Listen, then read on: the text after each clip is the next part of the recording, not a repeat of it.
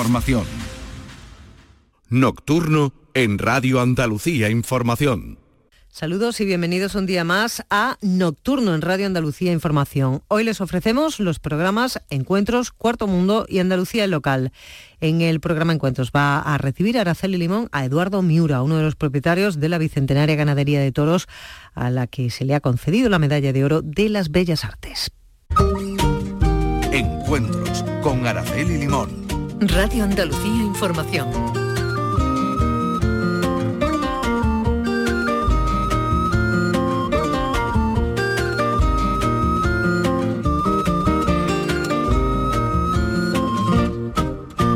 Saludos a todos. Les proponemos hoy en el programa Encuentros una incursión al mundo de los toros. Están con nosotros Eduardo Miura padre y Eduardo Miura hijo. La casi bicentenaria ganadería recibirá este año la medalla de oro de las Bellas Artes. Lidian toros desde 1849, cuando presentaron una corrida completa en Madrid y siempre desde entonces con un único encaste. Los Miura vienen a la radio para hablar de los toros, y para hablar del campo, de cómo se vive en la finca Zahariche, el Hora del Río, Sevilla, donde se crían estos toros de caras altas, listos y que nunca decepcionan. Siete toreros, entre ellos Manolete, han muerto lidiando un Miura, pero estos toros han sido fundamentales en las carreras de diestros como Ruiz Miguel, Manili, Campuzano, Domingo Valderrama o Juan José Padilla. Miura ha dejado no solo excepcionales toros, sino una forma de ser y de sentir. No en vano, la segunda acepción de la palabra Miura en el diccionario de la Real Academia de la Lengua Española dice persona aviesa de malas intenciones.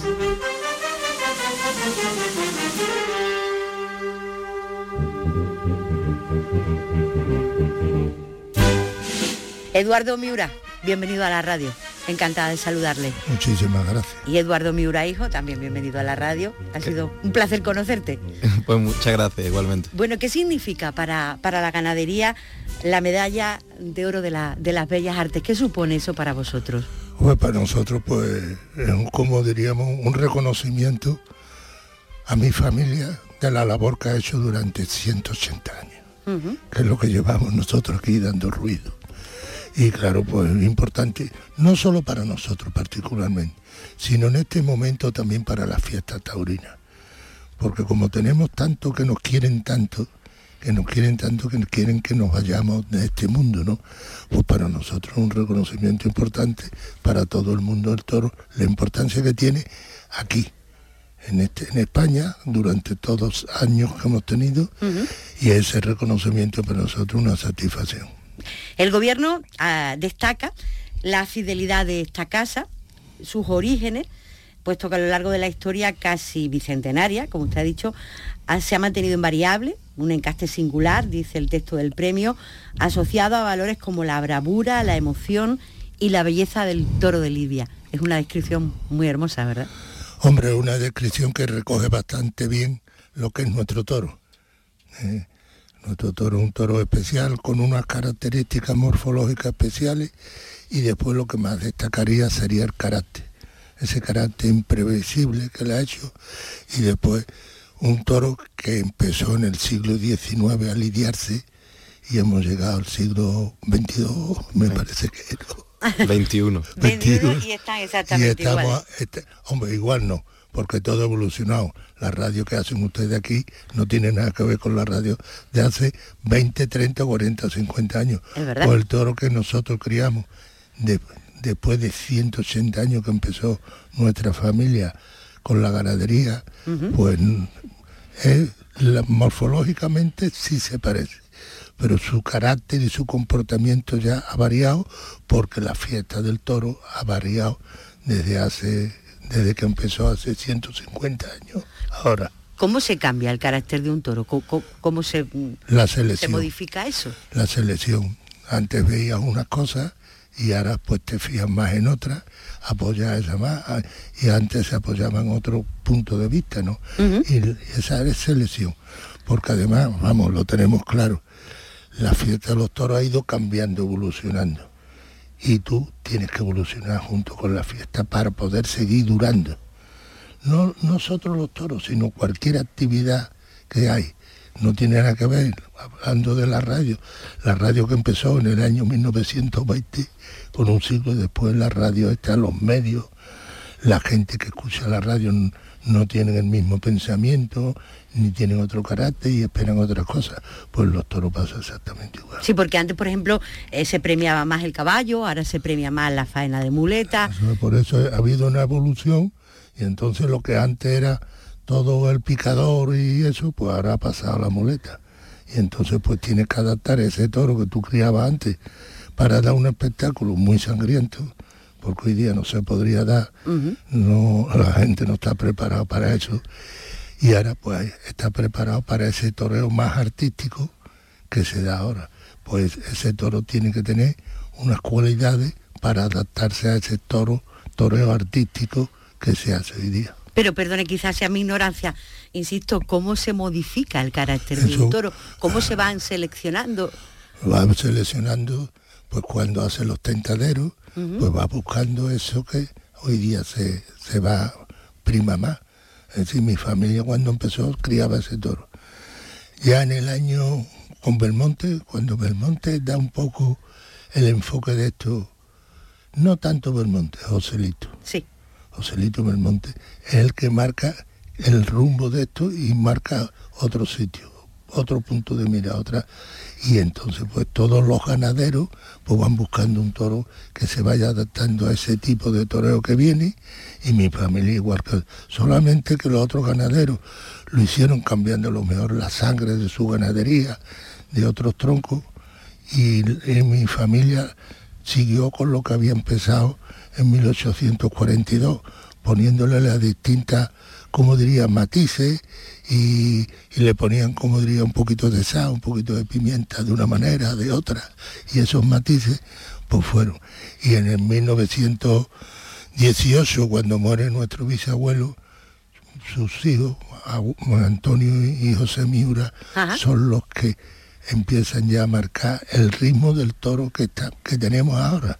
Y luego mi padre durante 50 años es lo que hizo también, seguía ese ritmo.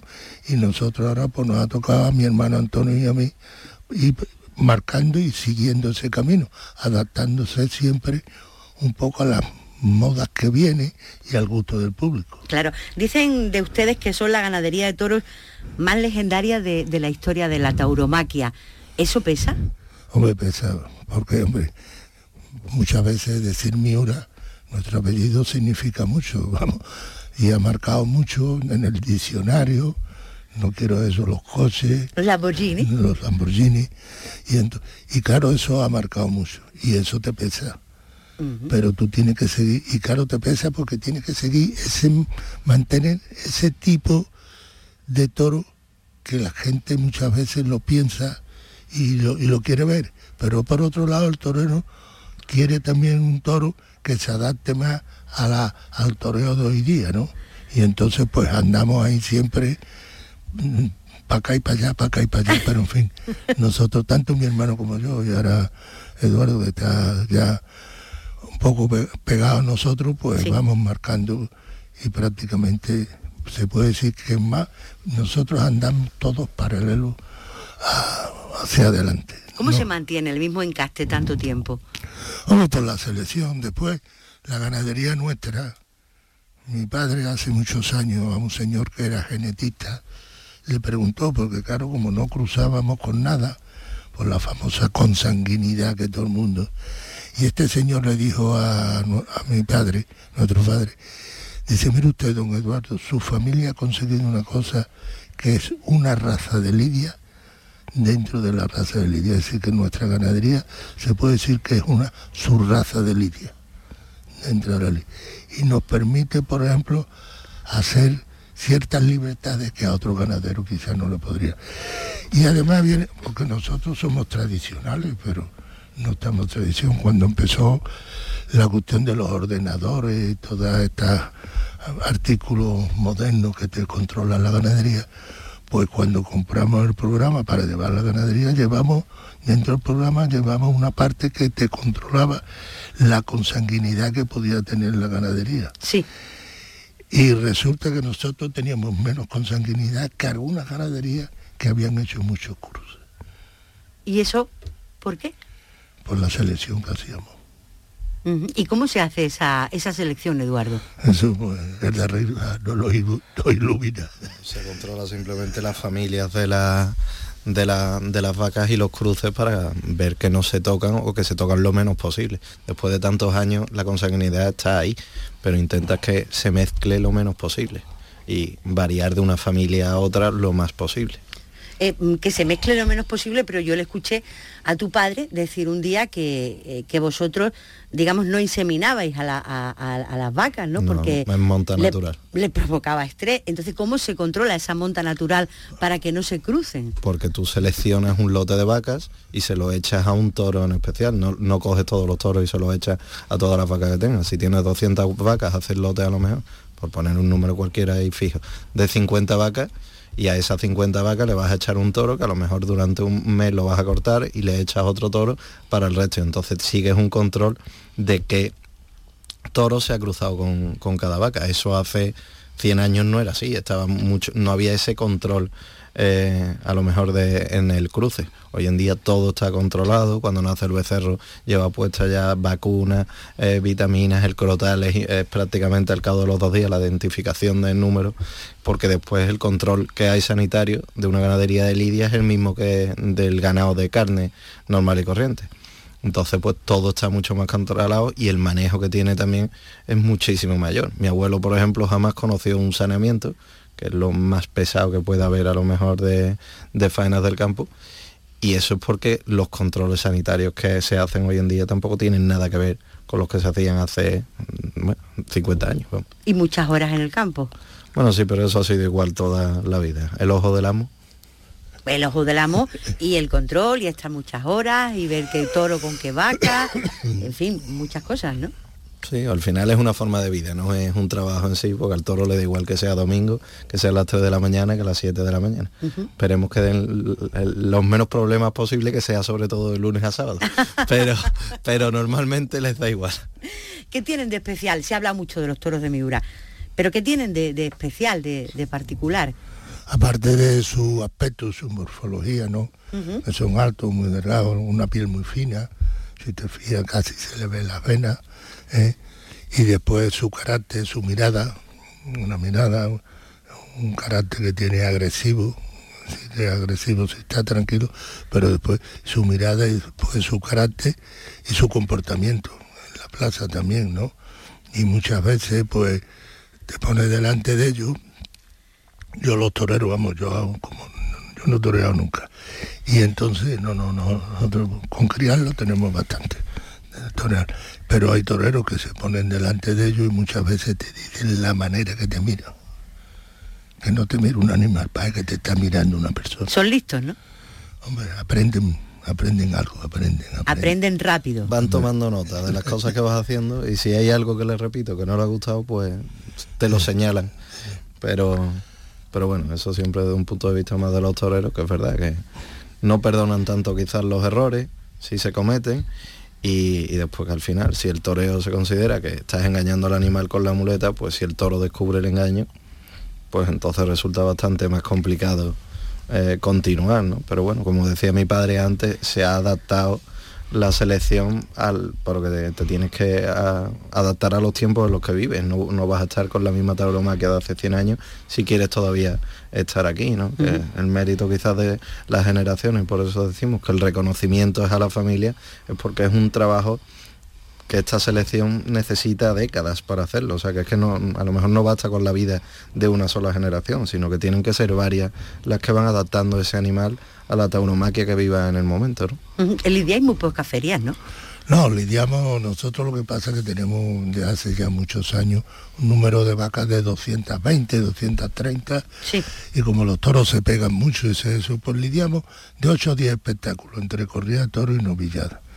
Lo que pasa que también, bueno, después tenemos siempre nuestras pasas que repetimos mucho, como puede ser Sevilla, Pamplona, Bilbao, en fin, Madrid vamos menos. Hay una serie, Valencia, que íbamos mucho antes, ahora ha bajado un poco, pero nosotros... Barcelona también Bar- bueno, bastante Barcelona... hace tiempo. Barcelona, Pero en fin, estas plazas y eso, y plazas importantes que siempre te pesan más, no es lo mismo en una plaza como Sevilla, Valencia, Barcelona, Bilbao, Madrid, que son plazas importantes con todo el respeto para las otras plazas, pues nosotros... No es lo mismo. No es lo mismo, pero no es lo mismo para ti, porque tú cuando vas allí, el torero torea en esa plaza, pues tiene un peso que si torea en una plaza muy buena, pero no tiene ese peso específico dentro de, la, de la autoromaquia, ¿no? Permítame la impertinencia, señor Miura, ¿eso es rentable?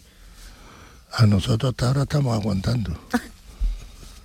¿Pero es rentable torear 6, 7, 8, 9 ferias?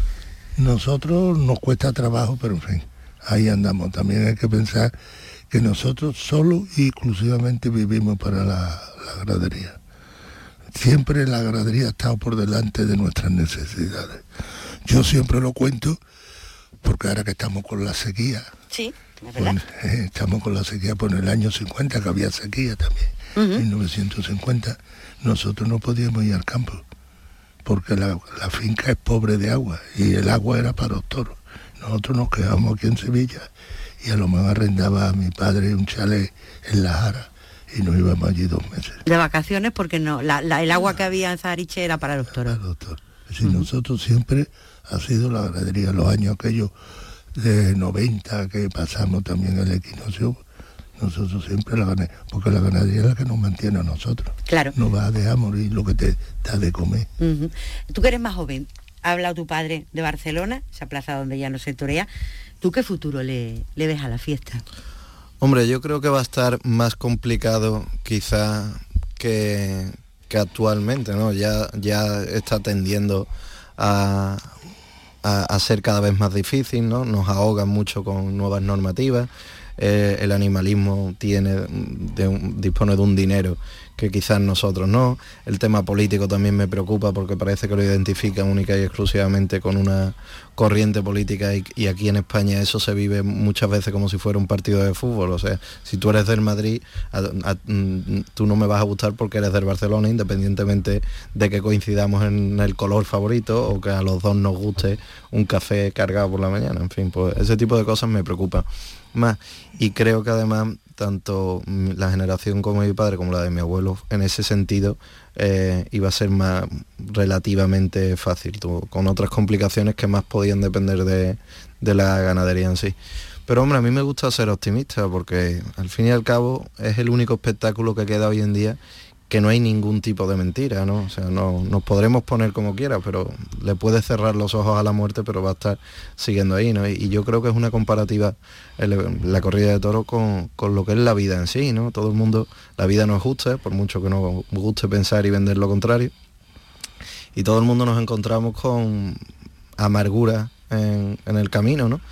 Y, la corrida de toros al final es eso, muchas veces hay muchos obstáculos, pero merece mucho más la pena seguir luchando por ello, ¿no? Y, yo creo además que es un animal que se le honra eh, no ocultando esa, realidad, ¿no? Es el único animal por el que se siente algún tipo de respeto en los momentos finales. Todo lo demás es un número en un matadero, ¿no? El día que desaparezca y que querramos simplemente ocultarlo como otra cosa más y que pase a ser un número, pues yo creo que será, será un día triste y que perderemos algo más que, el hecho de la tauromaquia en sí, ¿no? que se, perderá algo más intrínseco de, la, de la gente y que perderá, seremos menos. Eduardo, pero ¿los enemigos están todos fuera o también están algunos dentro? No, cuerpo a tierra que vienen los nuestros. Hay de todo, ¿no? Eh, y, es, un mundo complicado con sus intereses, no todo el mundo tiene los intereses, el mundo del toro eh, teóricamente quizás también ha estado más dividido y, esto ofrece una oportunidad también de unión, ¿no? Porque igual que lo decía, el toro en, la plaza se encuentra ciertos obstáculos, pues este es un obstáculo también que a los taurinos a lo mejor nos ha tocado vivir y que tendremos que hacerle frente si de verdad queremos seguir adelante y además sí que sí, yo creo también que cualquier tipo de argumento por mucha razón que puedas creer que tiene, necesita oposición para de verdad darle valor, ¿no? Al final hay cosas que hay que ganársela que, y así valen mucho más que cuando algo te lo dan porque te ha caído del cielo, ¿no? No, no le das el mismo valor. Pues yo creo que esto es una oportunidad para, que puede ser también una oportunidad para los taurinos de, que de verdad luchemos por algo y, nos ganemos ese, ese derecho a estar aquí, ¿no? Eduardo, ¿cómo se le ponen los nombres a los toros de la ganadería de Miura? No, los toros normales, no, se le busca muchas veces pues, palabras o o, o, per, o Lola, o cordobés, o gaditano. el toro lleva el nombre de la madre. Normalmente eso, es. el, nombre se le pone a la vaca y, el nombre que tiene la vaca es la que se le da luego al hijo, al macho. A la hembra se le da otro nombre. Ah, o sea que el, nombre, el toro, el nombre lo hereda de su madre. La madre. Y, y la, si tiene una becerra y se tienta y se aprueba, se le da un nombre nuevo. Bien, bien, bien. Hemos hablado del futuro de la, de la fiesta, de a dónde nos puede llevar o de dónde nos puede llevar, pero quizás la mejor defensa de la fiesta, aparte de lo que resañaba Eduardo, es destacar el trabajo, la economía, los puestos de trabajo, todo lo que hay detrás y todo la que, la que, lo que la fiesta genera, ¿no? A mí me gustaría saber, Eduardo, cómo es la vida en Zahariche, cómo es la vida en Lora del Río, donde se cría la ganadería. Hombre, la vida en una ganadería brava, pues es una vida sencilla y todos los días es repetitiva, porque todos los días prácticamente hay un diario que hay que hacerlo todos los días, ¿no?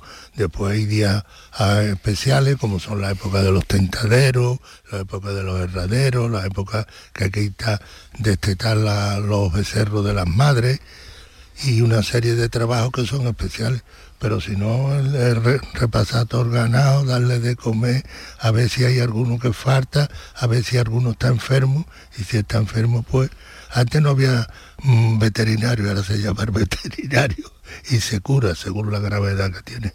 Pero es un, trabajo relativamente monótono, monótono porque es muy repetitivo, pero desde luego día, día, día, día, y el toro no sabe si es sábado, domingo, si es el día de San José, si es Jueves Santo, ni Viernes Santo, ni nada. Él se espera todos los días. Allí alguien que, la, que lo mantenga, que lo cuide y que lo mire. Eh, dígame una cosa, eh, ¿usted fue ganadero porque quiso o porque, porque, me porque me tocaba? no hubo elección. Hombre, yo, eso me preguntaron cuando nació Eduardo, y dice, tu hijo, digo, mira... ¿Ha venido al mundo otro ganadero? Digo, mi hijo es como Felipe VI. No le preguntaron qué iba a ser día de mañana. Iba a ser rey de España, pues digo. Eduardo, ganadero sí o sí. Hombre, con ese nombre más vale, ¿no? Que me entierren con espuelas y el barbuquejo es la barba que siempre fue un mal nacido quien renegó de su casta, que decía, ¿no? Pero no creo que haya decisión. Gracias a Dios hasta ahora mm, nos ha gustado todo y, al final, era como decía antes, una forma de vida, no, es un trabajo, ¿no? Es como si te gusta o no pasas a ser secundario, pues al final es el aire que respiras, es lo que has criado, lo que te has criado en ello y mm, no sé, sería raro no, no tenerlo. Pero tú has estudiado creo que dirección y administración de empresas. Sí. Y eso. Que vale, vale. que vale, vale, y el que no para empresariales, que decía aquello. Efectivamente. Que te decía, eh, eso, mm, no sé, pasar por la universidad, ver otra vida, llegar a la ganadería con, con un bagaje, eso hace que, cambie o que quieras cambiar la forma en la que se hacen algunas cosas. No sé, significa algo. Imagino, ¿no? En ciertos aspectos sí, pero después, como decía mi, padre, es un tipo de vida que al final el día a día está marcado. Lo único que puedes cambiar, oye, porque no tiene nada que ver la contabilidad y la burocracia que hay hoy en día con, lo que había antes, simple y llanamente. Pero, y que yo voy a usar un ordenador mucho más fácilmente hoy me voy a adaptar a eso mucho más fácilmente. Pero el resto va, va todo igual. Y además, que preguntabas antes que, si es negocio, mi abuelo creo yo que nunca recomendaría, no sé, que, tuvo alguien que le, le, preguntó si le recomendaría eh, ser ganadero, que quería, que tenía mucha afición, y como negocio nunca... Ah, lleva tiempo que, no, llega, no, no, es un buen negocio en sí, tiene mucho romanticismo y al final es una, una afición muy bonita y eso que nosotros tenemos la suerte de que podemos decir que vivimos de, ello, ¿no? Con ayuda de, de labor, ¿eh? eh ¿De la ayuda de? De la labor, de agricultura. ah, claro, claro, que se combina la, ganadería y la agricultura. que es algo complementario. Bien, bien, bien, bien. Hablaba usted antes eh, del, carácter de los toros de Miura. Eh, es muy llamativo que, la palabra Miura haya traspasado lo que es la, su ganadería, ¿no? Por ejemplo, en, la RAE como segunda acepción dice personas aviesas, de malas intenciones. Y, eso, imagino, mm, usted dice, la ganadería es labor de casi 200 años pero el haber entrado incluso en, el lenguaje con el carácter de los toros, eso es, a mí me ah. parece realmente casi milagroso, ¿no? Ha sido único. Hombre, es único porque por las circunstancias del tipo de toro, pues el nombre nuestro parece, eres como un Miura. Efectivamente. ¿eh? Y, en el, y en, la, en, el, como estoy yo hoy, estoy como los Miura, al revés. en el diccionario pone Miura la palabra Miura, persona de aviesas intenciones. Efectivamente. Como yo digo, lo hay como todo, bueno y malo. Pero me decías antes que los toros se pelean y se matan incluso. No, no, pero los míos y los de todo el mundo. Lo único que pasa es que los nuestros son más agresivos. Es decir, nosotros embarcamos nuestros toros en, un, en, la, en casa, en los cajones, para llevarlos a una plaza. Sí. Van de otras ganaderías, se enfadan, pero no. Pero los nuestros no es que se enfaden, es que se ponen violentísimos y, cuando desembarcan se arranca uno a los otros, se hieren, se pueden eso.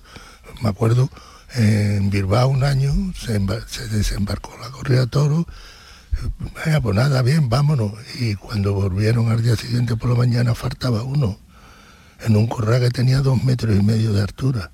Y resultó que el toro había pegado un salto por lo encima de un burladero y se había metido dentro del burladero. El problema, que no podía salir.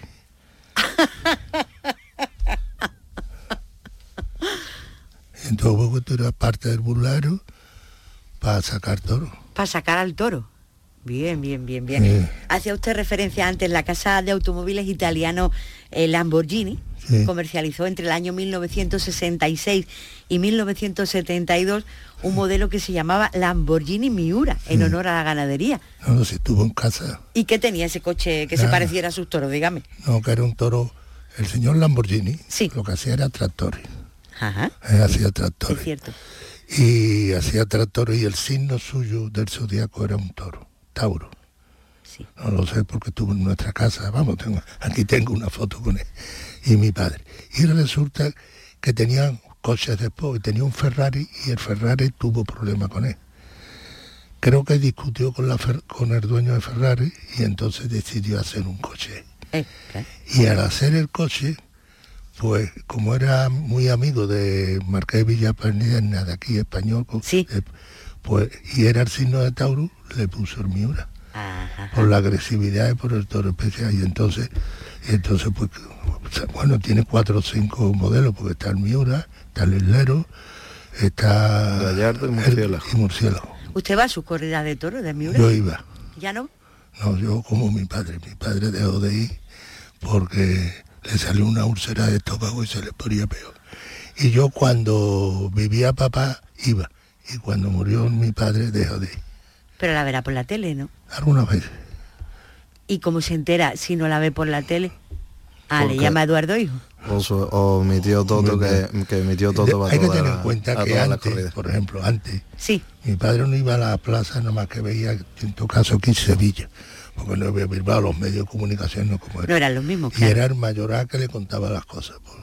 Y mi padre le, contaba, mayorales sabían, porque eran los mismos que estaban todo el tiempo con los toros, eran gente mm, que sabían de verdad cómo se movía aquello y lo que el toro hacía. mi padre lo apuntaba y entre lo que le decía, mi padre le preguntaba, el otro le contestaba, pasear la reseña de la corrida de toro. Y hemos llegado hasta aquí, ¿no? ¿Y no ha pasado nada? Y no ha pasado nada. Y nosotros, yo, como mi padre de hoy a los toros porque pasa, pasa muy mal rato. Nosotros, yo paso muy mal rato. A mí me admira compañeros míos que van a un callejón allí a la barrera los toros, yo no... Pero pues, eh, explíqueme, ¿pasa usted mal rato cuando no invisten, cuando...? No, por la corrida de toros sí, porque no va a salir como yo creo que debe de salir y entonces... Una simple preocupación, vamos. Tampoco tiene que hacer el toro nada en particular, simplemente que estás preocupado. Entonces estoy preocupado, porque además la corrida de toros nuestra, hay mucho público que va expresamente por ese día por nuestra corrida de toros. Claro. Y tú lo que no quieres a aquellos que van a verte defraudarlo. Y como la mayoría de las veces, en lugar de ir para las cosas para adelante, va para atrás.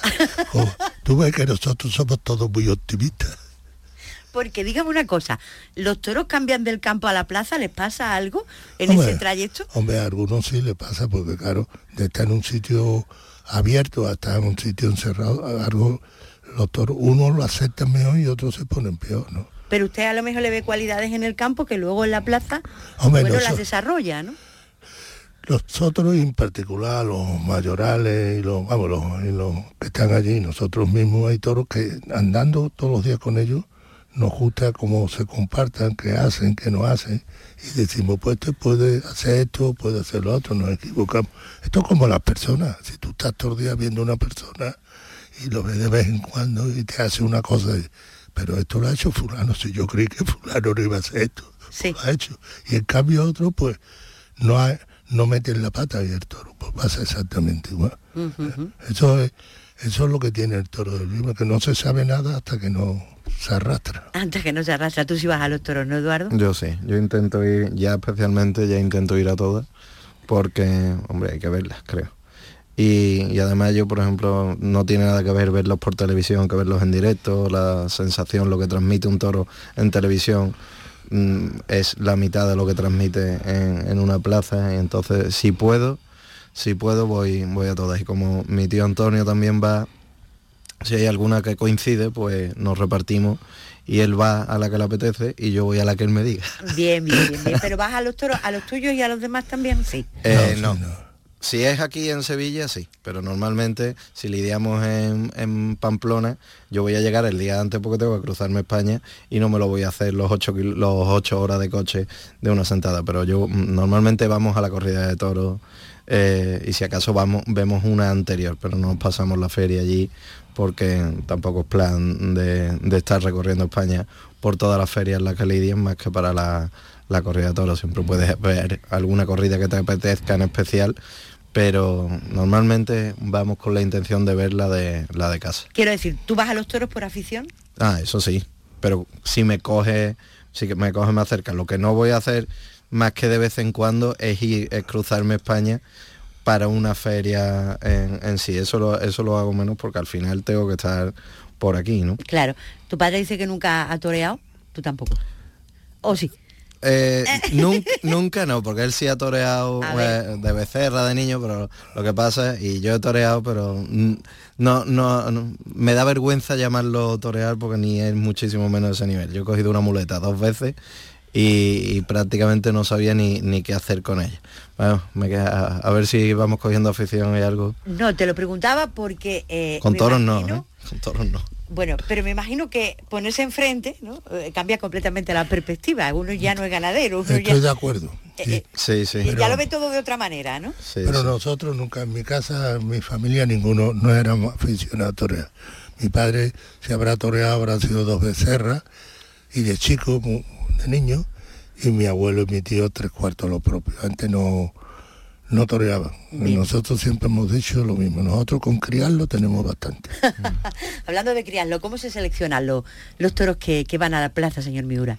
Según la plaza, pues el trapío del toro, si vas a Sevilla con un trapío, si vas a Madrid otro relativamente, Los gustos de la plaza. ¿no? los gustos de la plaza también, muchas veces, como diría, cómo está, como decimos, cómo está por dentro. Por dentro es la familia, qué familia tiene. Si es una familia que te puede fiar de ella o no te puedes fiar de ella. A ver, a ver, explíqueme eso, por favor. cómo se han desarrollado en, en la historia, porque al final nosotros de cada toro sabemos la madre, la abuela, la bisabuela y así hasta donde llegue, sabes el padre. Y, y entonces sabemos absolutamente toda la familia que ha tenido ese toro y todo lo que se ha lidiado. Si un toro tiene cin- comportamiento. cinco hermanos y resulta que de los cinco, tres han salido bien y dos han salido regulares, pues entonces vas más o menos más tranquilo con él. Pero si de repente, si tiene siete hermanos y han salido seis mal y uno bueno, pues entonces ya vas de otra manera, ¿no? Entonces, eh, Como eso es un poco al final y después ya que cambia, que porque un, un- un hijo no tiene por qué parecerse absolutamente en todo o al padre o a la madre, entonces es más importante en ese caso normalmente la vaca porque tienes una, una forma de seguir eh, cómo se ha desarrollado que no la tienes con el toro porque el toro tiene muchísimo más, más cría, ¿no?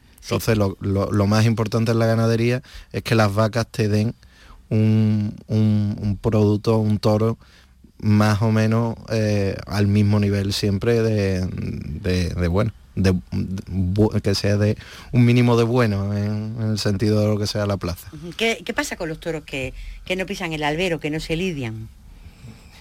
Pues muchas veces van a un matadero y otras veces por cualquier, como hay día muchos espectáculos de estos populares, de estos del Bow del Carré, pues muchas veces se venden para el Bow del Carré. Sí. Pero hablando de eso, Sí. es que mm, la selección, muchas veces la vaca, nosotros por ejemplo hemos cuidado mucho la, la- la vaca, Sí. más que muchas veces el toro. Es decir, nos hemos fijado más en la vaca, porque antiguamente el control que había de las de, la- de las cu- cubriciones no era como ahora. Hay que, tiene usted que pensar que aquello no había cerrado, era un campo abierto en esa marisma Sí. y usted soltaba su toro con sus vacas, pero resulta que el vecino que era ganadero también soltaba el toro. Se cercaban, se partían la valla, se cru- el mío se iba allí y el otro se venía aquí. Sí. Y entonces los seguros, y el que era seguro era el que paría la vaca. La madre. La madre siempre es segura. La madre siempre segura, claro. Y el padre era probable. Ajá. Y entonces por eso nosotros siempre, y todos los ganaderos, ahora no, porque ahora, ahora hay un control muy grande, ahora tiene usted que declarar el padre, la madre, ahora... Eso está hablando de hace más de 100 Estoy, años. bueno, estoy fácil. hablando hace 100 años, vamos, la época de la marisma. Cuando, como decía mi abuelo y mi tío, se echaban los toros a la tertulia. En la tertulia usted echaba 200 vacas y 5 o 6 toros, y cada uno sabía allí como pueda. Uno cubría más, otro cubría menos, en fin. Y, y esa se acabó y ahora la selección es mucho más precisa, más exacta. De todas maneras, escuché una vez a usted decir que los encargados de la finca sabían eh, de, qué, de qué toro era cada... No, yo- los vaqueros antiguos, Sí, estoy hablando de vaqueros hace 50 años, sí. Eso veían y sabía muchas veces un becerro de- del toro que era por la hechura del, del ternero. ¿Qué me dice usted? Hombre, hay ciertos toros que te dejan, que sabes que, No, que y- son y suyos, pero está- aparte de ellos, que es que ellos estaban allí y ellos que- día, día y noche. prácticamente. Y conocían, vamos, nosotros teníamos el vaquero, padre del actual vaquero, y el vaquero ese había 300 vacas, sabía, conocía las 300 vacas y el nombre de las 300 vacas y el número. Eso es profesionalidad. No, pero, eh, pero ahora me voy a otro ganadero. Los ganaderos de ovejas. Sí, Había pastores de ovejas que conocía oveja por oveja. Oveja por oveja. Una oveja llena de lana. Pues decía, esta es la pepita. Así, no, no, esta es la pepita y esta es la juanita. Y era capaz de distinguir de una oveja de otra. Y le explicaba yo porque Era te- una forma de vida, eh, Claro. que era Claro, otra eh, cosa. era- tenía un, vamos, y entonces le preguntaba yo, oye Pepe, ¿cómo es? ¿No, no se ha dado usted cuenta que Josiquito tiene menos lana y tiene más lana alrededor del ojo? Aquella mire usted lo que tiene. Y, y lo que tenía era cuatro pelos aquí menos y la otra tenía cuatro pelos más en el otro lado. Pero usted no era capaz de apreciarlo y él sí. Y él sí, efectivamente, ahí está. Los toreros, la figura, cuando se consagran no quieren torear miuras, ¿no? Hombre, ¿Sabe usted qué cara ha puesto cuando yo le he hecho esa pregunta? ¿qué? Popeo Paya. Eso es lo que le he leído. No. De verdad que sí. No, no, no. No, hombre, lo que pasa es que el toro nuestro es más complicado y, es humano. Y usted, si yo voy a matar una cosa que me va a doler la cabeza, pues prefiero una cosa que no me dé, que no me dé dolor de cabeza. Pero después lo que pasa es que eso es lo, lo que tenemos nosotros, que un torero de cierto que está empezando y hace una faena y con una corrida toro nuestra y rompe, pues pues le sirve como un empujón, como yo, como decimos nosotros. Yo te pego un empujón para que te lanzo. Luego tú tienes que seguir en el mar dándole a los remos. No puede durar siempre con lo que yo te haga. Y esa es la gran satisfacción nuestra. No, yo tengo la anécdota porque estaba de mi padre con Fermín Murillo. A ver, Y vino a tentar a casa y traía el clásico Mercedes de los toreros. Fermín Murillo tornó a la alternativa con una corrida de toros nuestra en Zaragoza en el año sí, cuatro años, ahí está el cartel. Y entonces mi padre, cuando lo vio con el Mercedes, le dijo, ¿buen coche tiene usted, Fermín? Y se volvió Fermín y le dijo, don Eduardo, gracias a sus toros. Gracias a sus toros. Ajá, ahí está. Pero mire, es que leí el otro, anoche preparando el programa leí algo, eh, pues no sé si está correcto, dice, eh, siete toreros han sido víctimas de los Miuras, entre ellos Manolete. Eso es lo, bueno, lo que pasa es que nosotros, yo no digo víctima, yo digo tropezados. claro, por eso yo es que cuando leí lo de víctimas, no sé, me pareció un poco... Bueno, ¿han muerto toreando Miuras? Bueno, yo no, sí, yo no, no, nosotros no, yo no me ofendo, ya después de tanto, lo han dicho tantas cosas que ya va para atrás. Pero lo que pasa es que nosotros, por ejemplo, hay ganadería, Meragua ha matado más toreros que nosotros, Sí. pero toreros no tenían la repercusión, porque claro, eh, Eran los cabezas de, no, De un- de la época. Un toro nuestro mata al espartero, figura máxima de aquel momento. Pues claro, pues, igual. Y claro, y al final, en la época de mi padre, en el 47, mata la figura máxima, máxima de aquella época y figura de del toreo para sécula, secular. Manolete, pues claro. Cuando eso ocurre, eh, le iba a preguntar si descendían los contratos. No, no. ¿Desciende el interés por contratar a la ganadería? ¿Hay No. miedo en las plazas o, o no, no, no mi- tiene mi nada que padre ver? siguió lidiando lo mismo. Igual. Mi padre siguió lidiando lo mismo. La de Linares, que además, en fin, que además no la tenía vendida ni para Linares, pero en fin, apa- apareció allí. Eso, porque las circunstancias muchas veces pues son así y, y- y resultó lo que resultó. Muy desagradable y claro, pues oye, tropieza con la figura máxima del toreo, le pega una con nada y le cuesta la vida por la ganadería que sea, pues tiene, entre comillas, como, como una medalla que no es agradable. No, no es agradable. Por contra, perdón, los Miuras son fundamentales Bueno, para muchos diestros. Para Ruiz Miguel, que tiene más de 100 corridas, para Manili, para Campuzano, para Domingo Valderrama, para Juan José Padilla, para ellos han sido No, lo que usted contaba antes, ¿no? no, el mismo Manzanares padre, Sí. José María Manzanares padre tuvo una temporada, porque los toreros, y tuvo una temporada que estuvo poco más flojo, que, que no había, y entonces toreó una corrida de toro nuestra en Valencia y le sirvió de impulso, Le catapultó otra vez. le catapultó otra vez, así, porque nosotros pues, le sirvió de impulso. O sea, Ah. hay gente que le sirve de... de- No, no, sirve. todo. Y después antes lo que pasa, que antes en un momento determinado, estoy hablando antes de 40 o 50 años, Sí. pues antes los toreros en un momento determinado, ellos por su ego personal, mataban una corrida de toros, no la mía, de otros ganaderos que tenían fama de duro, Sí, para demostrar la capacidad que tenía. eso era antes. No, hace mucho. Yo puedo decirle dos o tres nombres que no los voy a decir, pero era así. Pero ahora es la sociedad la que ha cambiado. Y el público también lo Y el- exigía. y el público aquel- lo exigía. no era solo el ego personal de cada torero, sino que el mira, público, mira, si, ahora- si querías llamarte figura, tenías que hacer que ciertas me lo ha cosas. recordado precisamente Manolete. Manolete torea aquí en la feria de Sevilla. Sí. Eso se lo decía a mi padre, el hijo del apoderado de Manolete, que era camarada, un camarada que no me Manolo, ¿verdad que fue? Y dice, mira lo que era antes. Y había toreado, había cortado orejas y estaba en el año cuarenta y tanto, en una gasolinera aquí con su coche echándole gasolina. Y le dice el tío de la gasolinera, maestro, bien, que bien, pero con esa, eso con una de Miura. No, al año siguiente se volvió para atrás y, al apoderado y le dijo, don José, ¿lo ha escuchado usted, no? Y al año siguiente mató a la corredora mi padre. Mi padre debutó aquí en Sevilla, Sí. en la feria, en el año 41, Ujú. 1900. Y el cartel fue Pepe Bienvenida, Manolete y Pepe Luis. Sí. Bac. Bac.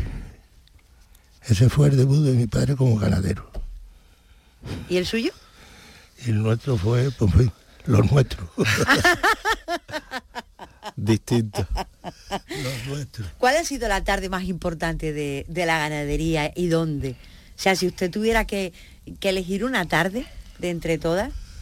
El, el año 70, que cortaron orejas, cortó oreja Pepe Limeño, Sebastián Palomo Linares y Florencio Casado Lencho, salieron los tres toreros por la puerta del príncipe y el mayoral nuestro, Antonio no, Mateo Navarro, por la puerta del príncipe. Esa fue la, la tarde más año- importante Ove, lo digo por más, 70. en los años 70. Mi- no, no, 1970. Ajá. En el 68 también salió por la puerta grande Pepe Limeño y en el 69 también.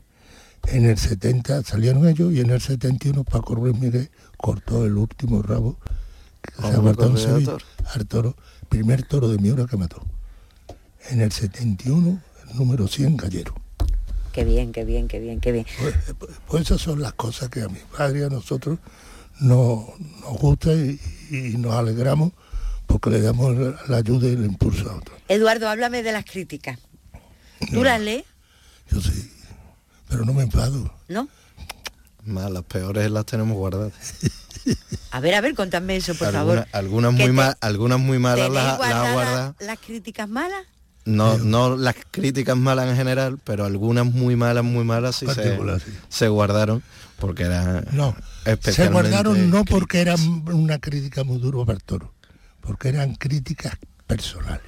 Ah, bien, vale, vale, vale, vale. Que se guardaron, eh, no porque no estaban Mm. técnicamente bien hechas, no eran contra la corrida, ¿no? No, hombre, una me ponía a mí por ladrón, así que la Oh. tengo guardada. No me Pues sí. importa. Pues sí, sí, sí, Me da sí. igual. Mm, Pues sí. Eduardo, ¿cómo ha sido el COVID? Eh, iba a decir una, una- una palabra más, Que no. más sonante, más, son- más apropiada. Hombre, ha sido muy duro, ¿no? Yo creo que ha sido generalmente duro para, para toda la, la sociedad, para el mundo en general. Y, y para la ganadería brava, pues también en particular, ¿no? Porque al final eh, hemos mantenido los gastos al 100%.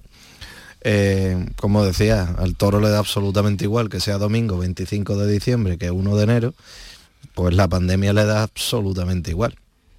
Y además la gente, nosotros no necesitábamos la misma gente trabajando, la misma cantidad de comida o más, porque teníamos una camada entera que, que no salió allí, o sea que te encuentras con una camada extra que tienes que mantener, porque la gente espera que ese toro después que, que salga eh, sea el apropiado, no, no vale que dejes de- pases de echarle de comer ocho- de 8 kilos al día, pues le pases a echar 5 porque tú estés en un momento que necesitas ahorrar, ¿no? Sí.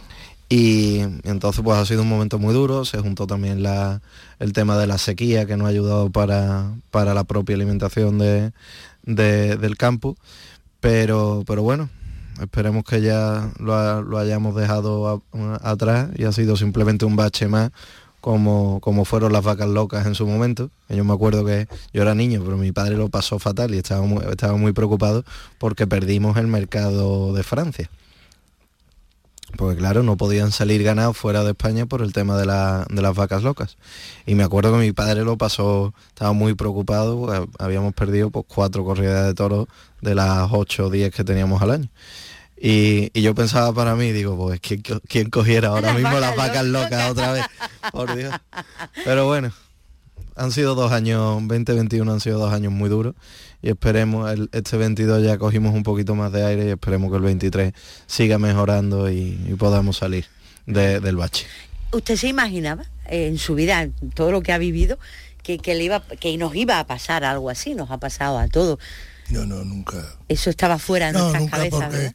Mm, nosotros, yo al andar con una ganadería brava, yo mm, lo que venga en el futuro es imprevisible con estos animales. Y yo nunca eh, pensaba, "Oye, la sequía sí, porque es una cosa que aquí de vez en cuando Es cíclica, exactamente. es cíclica. Pero lo de la pandemia y todas estas enfermedades, y como cada vez las comunicaciones son más enormes, la gente se mueve más. Y un mosquito hoy está aquí y mañana está en, en Roma. Es verdad. Y esa es la segunda parte, que hoy día las comunicaciones, el mundo se ha achicado. Es que el mundo se ha achicado. Se ha achicado, sí, usted Pero bueno, también tiene eso sus ventajas. Hombre, no, si yo no digo, pero Pero claro, lo único que no creo que nadie pudiera imaginarse una cosa así pero y además en tan corto plazo, porque es que claro, si hubiera sido de una manera más progresiva, que lo, oye, lo- pero después también, hombre, se ha visto además también con los gobiernos, o sea que todo se puede criticar la preparación, que es verdad que unos lo han hecho mejores que otros, pero es que nadie se imagina una situación así, es que cuando ocurre un accidente pues es un accidente y no puedes estar todo el día criticando lo de las carreteras o el bache, no sé qué, oye, que la gente va a tener un accidente sí o sí, pero esto no creo que nadie se lo hubiera podido imaginar. La verdad es que no. Eh, se lo oí contar una vez, pero los oyentes no lo saben. Me gustaría que le contara a los oyentes cómo se guarda el luto en Zariche y en la... Hombre, el luto, los ganaderos antes, cuando había un luto, lo primero que se hacía era que se le quitaba los encerros y los pinganillos, los, los ah, badajos. Los, encerros y los campanillos. Ajá. Eh, a, la, parada de güeyes y por lo menos un año. Para que no hicieran ruido. Sí, sí, porque estaba uno de luto y entonces pues no tenía... Pero eso era antes, porque antes también, cuando terminaba la temporada, se le quitaban los encerros. nosotros lo hacemos. Bueno, nosotros sí, pero vamos, cada vez se va haciendo menos, porque en el campo cada vez hay menos gente preparada y hay, que ahorrar gastos, los bueyes ya no eran antes, una, nosotros tenemos allí fotos y algunos ganaderos antiguos tendrán que la parada de bueyes eran 24 y ve usted los 24 bueyes todos pegados con el culo a la, a, la pared del corral, todos delante allí y los llamaba y venían uno a uno como un perro pero eso hoy día se ha perdido. Porque había, había a lo mejor tres personas encargados solo exclusivamente de la doma ah, de, los bueyes. Estaban los cabresteros eran que iban con los bueyes, que iban andando a todos lados. otro punto. Iban a pie con los bueyes. con los bueyes. Y los conocían, y, los, y los llamaban a... Y los caballistas pues iban a caballo, de vez en cuando se montaban a la grupa de un caballista para no andar tanto, porque iba de Sevilla a Carmona andando con los bueyes. Porque iba todo el ganado se, se trasladaba a pie a tierra. Es estamos yendo muy atrás otra vez. Pero es bonito, pero es bonito, es bonito. Era época muy bonito. el otro día nosotros, ¿no? Era otro mundo, otro mundo. Entonces cuando hay luto se le quitan la... Nosotros y yo, y yo creo que casi todos, se le quitan los encerros y un año se guarda la, el luto como... Hombre, lo que pasa es que hoy día ya no guardamos luto, ya echamos un día el, pañuelito negro y a la semana ya. no diga usted eso, hombre. yo, yo, en eso un poco la razón tiene. ¿eh? El muerto al otro y el vivo al pollo. no, ya no hay tanta gente que vista de negro continuamente por el Es verdad. Lo de los cencerros sí lo hacemos igual que cuando termina la temporada ¿Y, taurina se, le termina la temporada porque se le quitan los cencerros? Porque ha, terminado y eh, supuestamente el trabajo también importante claro. se ha quitado. Y entonces se repasan los encerros, se arreglan, se cosen si están rotos, se limpian, se hace un mantenimiento, pero cada vez como no ya no hay encerros, ya no hay esto, pues se van, se van quitando y se van el trabajo va desapareciendo. El artesano que te los hacía ya lo, a lo mejor desapareció. Lo mismo que ustedes aquí, antes hacían ustedes una serie de, operaciones que ahora no se hacen. Ahora ya no se hacen, es verdad, tiene usted toda la razón. Claro, porque todo, ¿eh? antes, pues, antes la, radio eran las bombillas, las lámparas esas. Sí, sí, es cierto. Micrófonos así. Yo porque me acuerdo de allí de donde estaba eh, pegado el Hotel Colón. Es verdad, Radio Sevilla, es cierto, tiene usted toda la razón. Porque yo tengo unos, tacos de hermanaque. Una cosa, eh, cuando usted mira a su hijo, eh, ¿se siente orgulloso porque él siga siendo ganadero o a veces piensa, chico, ¿por qué no te dedicas a otra cosa? No, estoy encantado que sea. ¿Sí? Hombre, le da algo. Después de lo que tardé en aparecer, como si hubiera querido ser médico, vamos. No, hombre. Pues lo hubiera sido, ¿verdad? Hombre, lo hubiera sido, pero lo que creo sí, que es lo que yo le me dieron. No, el niño que va a ser, digo, el niño tiene que, ese es el camino. Cuando yo y mi hermano Antonio, exactamente igual. Porque mi familia siempre hará una cosa muy mala. ¿Eh? Los varones son los que hemos dirigido siempre a la ganadería. Hasta ahora. El día de mañana Dios dirá. Bueno, el día de mañana lo que, lo que haya de ser será. No hay problema ninguno. Eduardo Miura, padre, muchísimas gracias por haber venido. Ha sido un placer hablar con usted. Gracias a ustedes por... Y enhorabuena por la medalla de oro. Aguantarme aquí un rato con mi media lengua. Ha sido un placer, Eduardo Miura, hijo. Un placer conocerte. Muchas gracias. Mucha Igualmente suerte en el futuro. Mucha suerte. Muchas gracias.